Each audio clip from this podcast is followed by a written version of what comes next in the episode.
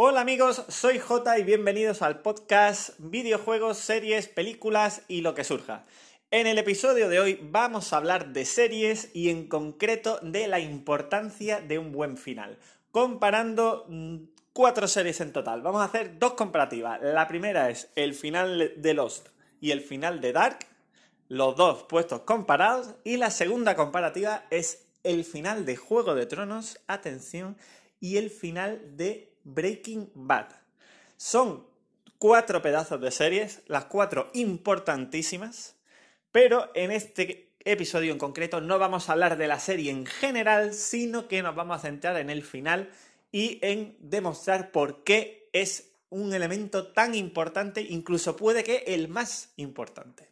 Y sin más dilación, comencemos. Y bien, vamos a empezar con la primera comparativa de finales, que es la de Lost contra el final de Dark. Y bien, vamos a empezar hablando de Lost. Lost es una serie, Perdidos en, español, que como la gran mayoría sabréis fue un éxito increíble eh, durante sus temporadas, mientras estaban emitiendo la gente estaba pegadísima a, a, la serie, o sea, con una enganchadera tremenda. Y todo, todo era una cantidad de conspiraciones en internet increíble, de teorías de los fans por todos lados, porque, para los que no hayáis visto la serie, eh, y sin entrar en spoilers, eh, Los se basaba básicamente en tener una situación inexplicable detrás de otra. O sea, esa es la premisa. Empezaba por unas personas que eh, aparecían en una isla tras un accidente de avión y a partir de ahí era una cosa rara detrás de otra, básicamente. Pues bien, ¿qué pasaba con Lost? Lost eh, llegó en un momento en el que el espectador en general esperaba que cuando en una serie se te presente una premisa eh, rara, luego, al final, te den una explicación. Esa explicación puede ser más buena, más mala o, directamente mm, estúpida, pero tiene que haber una explicación. Aunque la explicación se lo hizo un mago, pero tiene que haber una explicación. ¿Qué pasa con Los? Los llega como una serie megaproducción ahí mm, buenísima, pedazo de actores, todo el mundo encantado. Pero claro, es que cada semana era una cosa más rara que la anterior. Ya era como, Dios, es que, ¿qué se van a sacar de la manga? ¿Cómo van a explicar todo esto? Que ya digo, sin entrar en spoiler, por si alguien todavía no lo ha visto, pero de verdad, o sea, mm, rarísimo todo, rarísimo, inexplicable hasta unos puntos ya que te puede explotar la cabeza para intentar justificar las cosas. ¿Qué pasó? Llega al final y, oh, gran decepción. La explicación es que no dan ninguna explicación, que se queda todo abierto y que cada uno interprete lo que le da la gana. ¿Cuál es la realidad? Pese a que a mucha gente mm, le disguste, la realidad es que los guionistas querían enganchar al público al coste que fuera. Y semana a semana se iban inventando cosas, pero no había ninguna justificación detrás. O sea, no, no, no había nada. La única justificación era, bueno, ya lo, ya lo resolveremos. Y ya está. O sea, eso era todo. Que es un poco estafa, sí, pero bueno, es que realmente las series las cosas no pasan por algo, pasan porque al guionista le dé la gana que pasen. O sea, tú puedes hacer una serie que, arranque con, yo qué sé, todo el mundo se queda paralizado, quieto y nadie se puede mover. ¿Por qué? Oh, gran misterio, ya lo resolveremos. No, ¿por qué? Porque al guionista le da la gana. O sea, de hecho, detrás de los había una riada de series eh, sobrenaturales, como La Cúpula y mil historias más, eh, de, oh, la premisa es que pasa una cosa rara y toda la serie gira en torno a esa cosa rara. Bueno, algunos tenían mejores finales que otros, pero bueno, la cuestión es que los básicamente fue un poco engaño en tanto en cuanto jugó con las expectativas de parte de los espectadores. Hay otros que no, ¿vale? O sea, hay otros que les daba igual el final, que simplemente les gustaba la serie, les gustaban los actores, les gustaban las situaciones, porque la serie era muy buena. Oye, pues ya está, no pasa nada, pero en general hubo una cierta decepción eh, con ese final. Y se, y se, de hecho, mm, como que gran parte del público, a partir de Lost, se ha vuelto más escéptico ya ve una serie, otra, la que sea, y ya no se cree las cosas. O sea, ya dice, bueno, esto a lo mejor tiene explicación o a lo mejor no. Y es una paranoia del guionista y no hay que darle más vueltas. O sea, ese ha sido el impacto de Lost. esa, esa gran cantidad de clones de, venga, ahora pasa algo sobrenatural y ese escepticismo de decir, bueno, voy a empezar a ver esta serie, vale, tiene una premisa rara, pero oye, es que no tiene por qué haber una explicación. Así que pierde gran parte del interés. Eso por parte de los. Vamos a ver ahora Dark, que ha sido uno de los mayores éxitos de Netflix recientemente. Pues bien, Dark, y también sin entrar en spoiler, por si alguno no la habéis visto, es una serie de Netflix que, bueno, también pasan muchas cosas raras, ¿para qué nos vamos a engañar? O sea, Dark es posiblemente una de las series, si no la serie, más complicada de seguir y de entender mm, de todas. O sea, si tú intentas ver la temporada 1, te esperas como un año 2 y te ves la temporada 2, te esperas como un año 2 y te ves la temporada 3, el esfuerzo mental que vas a tener que hacer para recordar quién era quién, dónde estaba quién, o sea, tremendo, tremendo Dark. Eh, muy recomendable, por cierto, Dark me encanta, o sea, de mis series favoritas. Por favor, si alguien no la ha visto, vedla porque me gustaría además comentarla algún día con spoiler intensivamente. Pero bueno, hoy no estamos aquí para comentar Dark como serie, que eso daría para un podcast solamente de, de Dark, sino el final. El final Obviamente, como es sin spoiler, estoy limitado, pero sí se puede decir que Dark es consistente. ¿Qué es lo que no fue Lost? Consistente. O sea, Dark te dice, mira, esto es una paranoia, ¿vale? Porque no nos engañemos, o sea, mm, tiene su parte de ciencia ficción, que tú tienes que, en fin. Pero Dark tiene unas reglas, ese universo tiene unas reglas y dentro de su propio universo es coherente que ese universo tiene unas reglas, digamos, distintas un poco a las nuestras. Pero da igual, porque son sus reglas y las cumple. Así que el final de Dark no es ni más bueno ni más malo que el resto de la serie. Empieza siendo de una forma, acaba siendo de esa forma. Y tú puedes llegar al final y decir, oye, me ha gustado, no me ha gustado, pero es consistente. Te deja satisfecho, no te deja con la sensación que te dejaba Lost, y de aquí viene la comparación, de me han estado vendiendo todo una paranoia y luego resulta que era todo humo. No, señores, tú ves Dark y dices, madre mía, el trabajazo que hay detrás de guion, porque yo, bueno, aparte de haberme dedicado también a los videojuegos, también tuve mi parte de guionista eh, un tiempo y tal, y estudié guion y eso, y os aseguro que escribir el guion de Dark, o sea, chapó, ¿eh? Porque es complejo hasta la locura.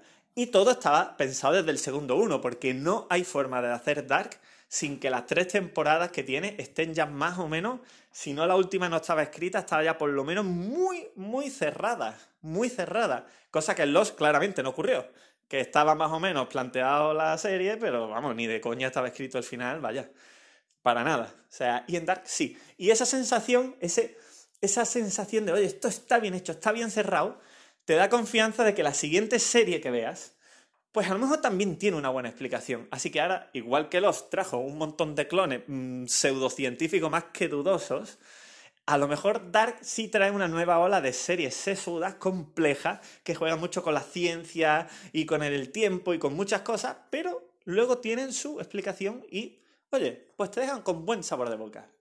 Y ahora ya, visto esta primera comparativa, vamos con la segunda, que es la de nada menos que el final de Juego de Tronos, cuidado ahí, ¿eh? Y el de Breaking Bad.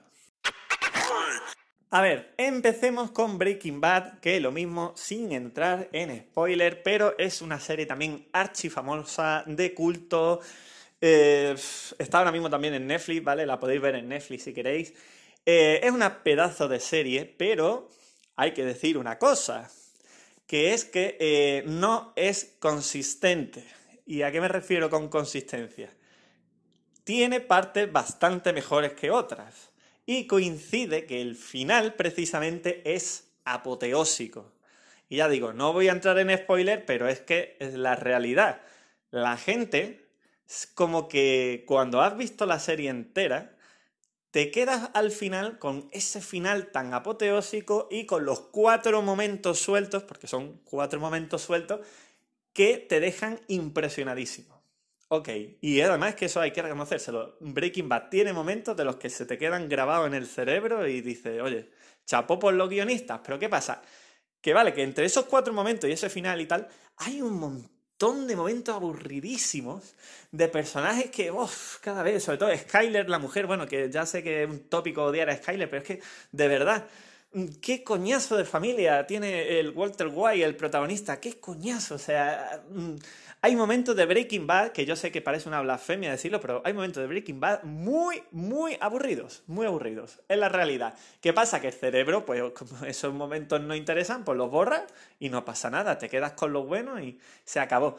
Ahora bien, ¿por qué Breaking Bad es tan, tan recordada? Pues porque tiene un final epiquísimo si el final hubiera sido mucho más soso y parecido a lo que pasa durante la primera temporada, por ejemplo, y tal, pues la gente diría, sí, es una buena serie, pero desde luego no estaría considerada la obra maestra que está hoy en día considerada. Para nada, para nada. Pues bien, eso es el caso de Breaking Bad. Y vamos a ver ahora Juego de Tronos y por qué he decidido comparar estas dos series. Pues bien, Juego de Tronos he decidido compararla con Breaking Bad porque, bueno, para empezar, son dos pedazos de series que de verdad se pueden batir la una mirándose a la otra, cosa que es muy difícil porque de verdad que poquísimas series están a la altura de Juego de Tronos o de Breaking Bad. Pero ¿qué pasa?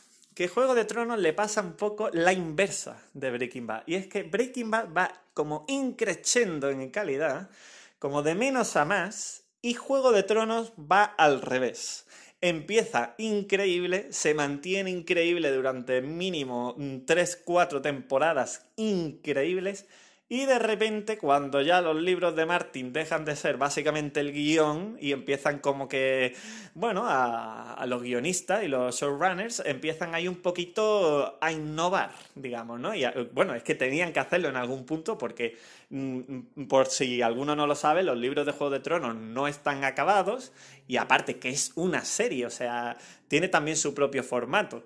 ¿Qué ha pasado? Pues que se ve que no pudieron mantener ese nivel de calidad cuando ya los showrunners iban pues por su cuenta. Y la serie, las últimas temporadas, lo podéis ver en foro y en todos lados, eh, hay opinión casi unánime que la calidad bajó.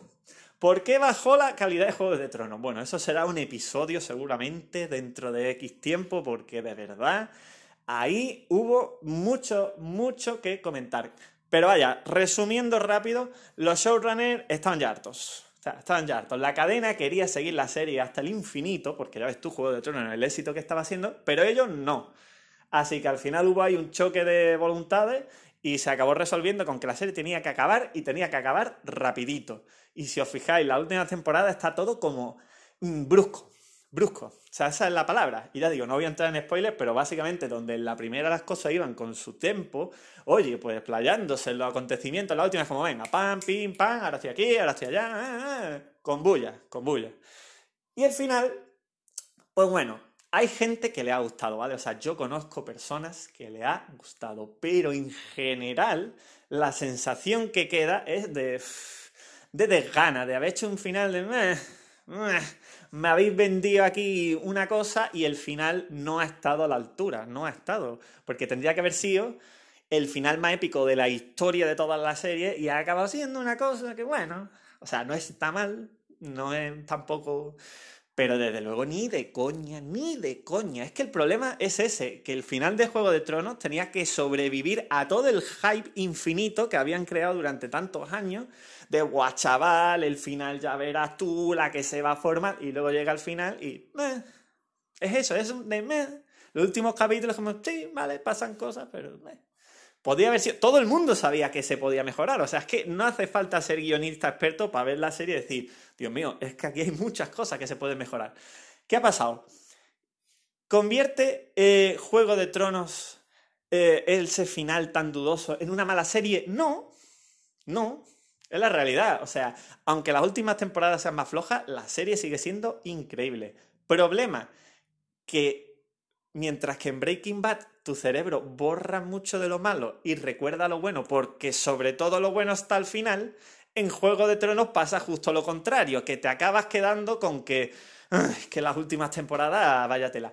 Y yo, el primero, y por eso hablo de mí, pero estoy seguro de que le ha pasado a muchísimos fans, mmm, desde luego, como yo quería Juego de Tronos, ya no la quiero. O sea, yo ya veo la serie, veo el mercha o veo lo que sea de Juego de Tronos y digo, ya no me gusta. O sea, sí está ahí y tal, pero me siento como tan, como tan usado con ese final de, de, de, de por qué la habéis tenido que hacer así, por qué la habéis hecho tan mal, que ya me he desencantado de la serie, me he enamorado. O sea, si fuera mi novia, hubiéramos cortado, porque hubiera dicho, sí, sigue siendo eh, guapa, tiene muchas cualidades, eres simpática, eres lista, pero ya no estoy enamorado. Pues lo mismo me ha pasado con Juego de Tronos. Sin embargo, con Breaking Bad es justo al revés. Mm, te enamoras más, sobre todo al final, y acabas, mm, la serie y dices, coño, qué, qué, qué maravilla de serie. Y te quedas con eso. Y ya con eso te vas y le pones un 10 en, en Phil Affinity o donde sea, porque dices, ¡fuah! Maravilloso. Y sin embargo, con Juego de Tronos ya es como. Eh". Dice, pero hemos pasado buenos momentos. Sí, sí, mm, pero no ha rematado. No ha rematado. Y ese es el resumen básicamente de Breaking Bad versus Juego de Tronos. Y bueno amigos, tras analizar este combate de finales entre estas cuatro pedazos de series, como podéis ver, podemos sacar en conclusión que el final de una serie es importantísimo. Que si una serie o bien no cumple con las expectativas y, y da explicaciones donde las tenía que dar, como fue el caso de los o bien simplemente mm, hace un final que no llega al nivel que se le esperaba, como en el caso de Juego de Tronos, eh, puede llegar a salir muy, muy mal parada a largo plazo. Mientras que otras series que a lo mejor no han estado tan finas, pero han tenido finales cerradísimos, pues al final, a la larga, en la mente de los espectadores, van a ocupar unos puestos más altos. Y ese es el caso de, de Breaking Bad, por ejemplo, y de Dark en general. Y bueno, si os ha gustado el episodio, pues no dudéis en suscribiros y nos vemos en el siguiente. Hasta la próxima.